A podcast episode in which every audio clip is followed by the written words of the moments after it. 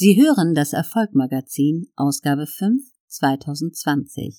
Gesprochen von Claudia Kohnen. Rubrik Leben. Prada steht dem Drachen. Das Weltmagazin Vogue und das Außergewöhnliche an der Person dahinter. Anna Wintour. Dame Anna Wintour, die 1949 das Licht der Welt in London erblickte, ist die einflussreichste Modejournalistin der Welt. Spätestens seit der Darstellung im Film Der Teufel trägt Prada, welche von Meryl Streep übernommen wurde, ist die Vogue-Chefin einem noch größeren Publikum bekannt. Allerdings wurden wenig gute Haare an ihrem Führungsstil gelassen, der sehr dominant zu sein scheint.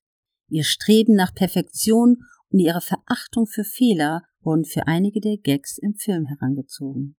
Bis dato behandelten meine Analysen meistens Menschen, die Sympathiegewinnung an die oberste Stelle setzten, um erfolgreich zu sein. Anna Wintour scheint nun die berühmte Ausnahme von der Regel zu sein. Sie scheint einen völlig anderen Weg zu beschreiten als alle Promis, die ich bis dato unter die Sympathielupe genommen habe. In diesem Artikel wage ich einen kleinen Blick hinter die Fassade der Perfektion und unter die Sonnenbrille, die ihr Markenzeichen ist. Ich versuche dabei folgende Fragen zu beantworten. Welche Erfolgsfaktoren brachten ihr den Einfluss auf die Modebranche und dies seit vielen Jahrzehnten?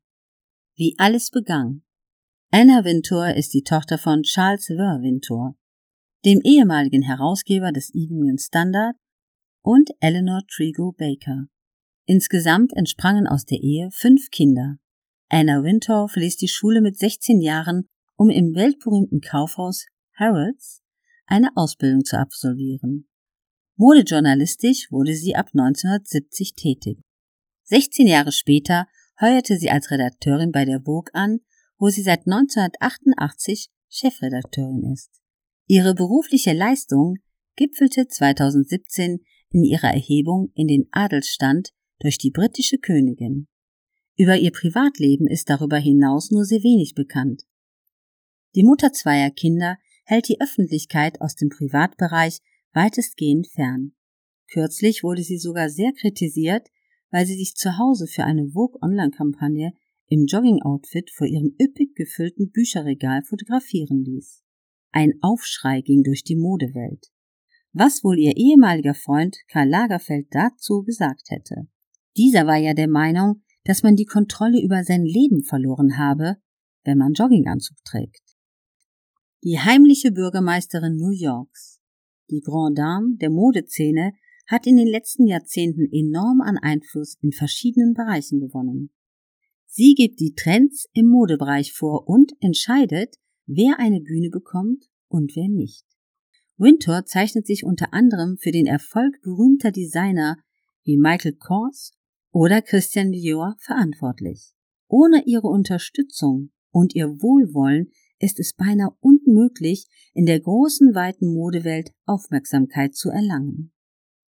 Das Spannende an Winter ist, dass sie sich selbst nicht als Marke inszeniert, sondern von den Medien als solche inszeniert wird. Ich arbeite nicht für Anna Wintour. Ich arbeite für den Condé Nast Verlag. Ich habe keine eigenen Social Media Plattformen oder suche nach persönlicher Anerkennung. Klarerweise hat der 2006 veröffentlichte Film über ihren harschen Führungsstil zu ihrem Ruf beigetragen, der in keiner Weise den klassischen Klischees charismatischer Führungspersönlichkeiten entspricht. Furcht als Erfolgsfaktor. Vergeblich sucht man bei Winter moderne Ansätze von Führungsmanagement, sehr wohl aber eine charismatische Ausstrahlung, die andere Menschen in den Band zieht. Sie wird als kühl distanzierte Fashion-Ikone dargestellt und mit diesem Image spielt sie gern. Hohe Ansprüche und wenig Sinn für emotionale Befindlichkeiten des Gegenübers scheinen Teil ihrer Erfolgsstrategie zu sein. Winter erntete harsche Kritik wegen der Entlassung des ehemals hochrangigen Vogue-Redakteurs Andre Leontelli. Dieser beschuldigte seine Ex-Chefin, ihn entlassen zu haben, weil er zu alt, zu fett und zu uncool gewesen sei. Einer ihrer Lieblingsaussagen zu solchen Vorwürfen sollte jemand meine Art zu direkt finden, sollte er etwas härter im Nehmen werden. Solche Vorfälle machen sie selbstverständlich nicht beliebt, aber sie zeigen indirekt, für welche Werte sie steht. Das kann man gut finden oder auch nicht.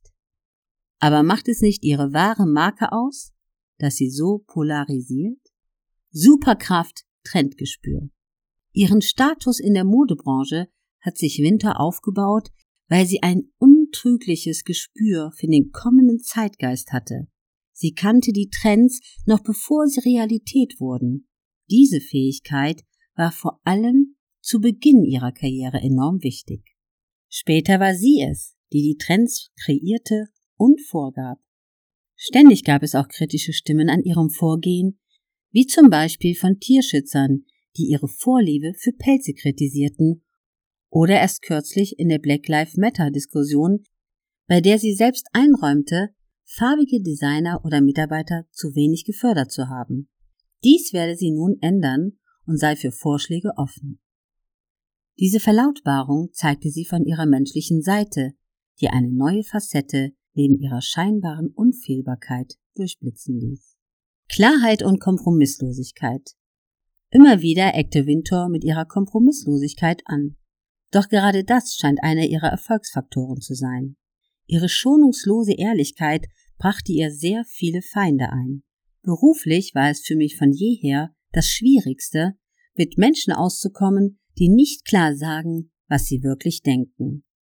Sie selbst nahm nie ein Blatt vor den Mund. Die wenigsten Kommunikationstrainer oder Coaches würden zu so einem Verhalten raten. Doch dank ihrer Stellung in der Gesellschaft wird es ihr nicht nur verziehen, sondern teilweise sogar erwartet. Es gibt nämlich auch Menschen, die Winter für ihre Direktheit bewundern. Ein klein wenig Exzentrik hilft dabei, ihre Marke zu positionieren. Unfehlbarkeit. Der Nimbus der Unfehlbarkeit scheint in letzter Zeit etwas an Strahlkraft einzubüßen, wie ihre Verlautbarungen zur Black Lives Matter Bewegung zeigen.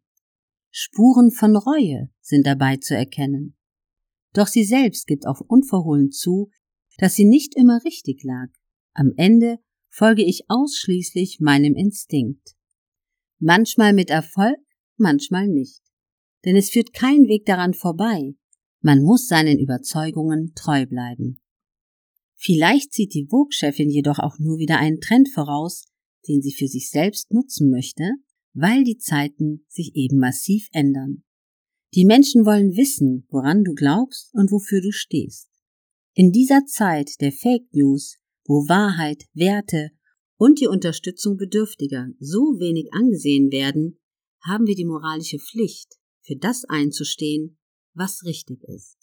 Fazit Anna Wintour ist zweifelsohne eine überaus interessante Persönlichkeit. Interessant deshalb, weil sie vielen klassischen Führungs- oder Kommunikationsstrategien zu widersprechen scheint. Man ist geneigt zu sagen, dass sie nicht wegen ihres Führungsstils so erfolgreich wurde, sondern trotz ihres Stils.